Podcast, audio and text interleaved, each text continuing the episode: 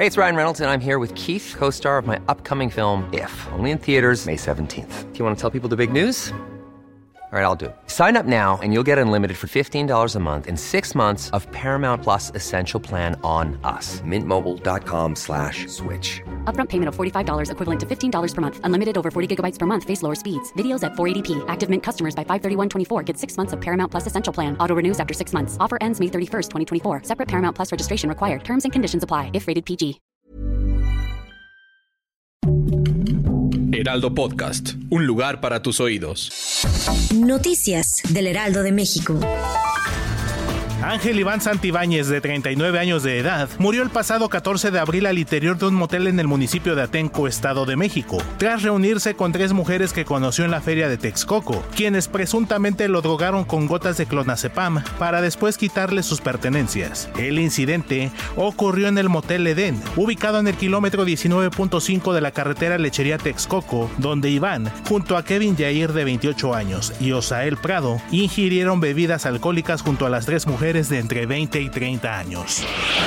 Esta tarde, un grupo de 100 personas acompañaron a los papás de Devani Escobar a exigir justicia al cumplirse un año de haber sido localizada sin vida en una cisterna del Motel Nueva Castilla en el municipio de Escobedo, Nuevo León. Don Mario Escobar exigió justicia a la Fiscalía General de la entidad, a la federal y al presidente Andrés Manuel López Obrador y que le informen de los avances que se tengan en las investigaciones por la muerte de su hija. Doña Dolores Basaldúa, mamá de Devani, aseguró que ya está cerca de dar con los responsables de la desaparición y muerte de su hija. Un hombre será ahorcado la próxima semana en Singapur por complicidad en el tráfico de un kilogramo de cannabis, afirmaron organizaciones de derechos humanos de la ciudad-estado del sudeste asiático. Tanyarahu Supiak, de 46 años, será ejecutado el miércoles según un aviso enviado por el servicio penitenciario a su familia y publicado por activistas de derechos humanos en las redes sociales. El hombre fue condenado en 2017 por complicidad en el tráfico de un kilo de cannabis, el doble de la cantidad que puede llevar a la pena de muerte en Singapur.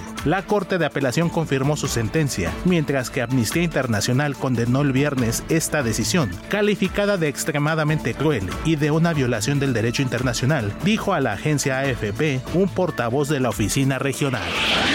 Maya Zapata fue rotundamente criticada y cancelada por todo el pueblo de México, pues subió un video en el que se hace la víctima por la polémica del poder prieto y se burla de la promotora cultural Luz Valdés, mientras da un discurso usando un tono de señora de las lomas, que absolutamente nadie le pareció divertido. A través de su cuenta de Instagram, Maya Zapata subió el polémico video, al cual le desactivó los comentarios, porque no soportó que los fans la criticaran y desenmascararan su falso activismo.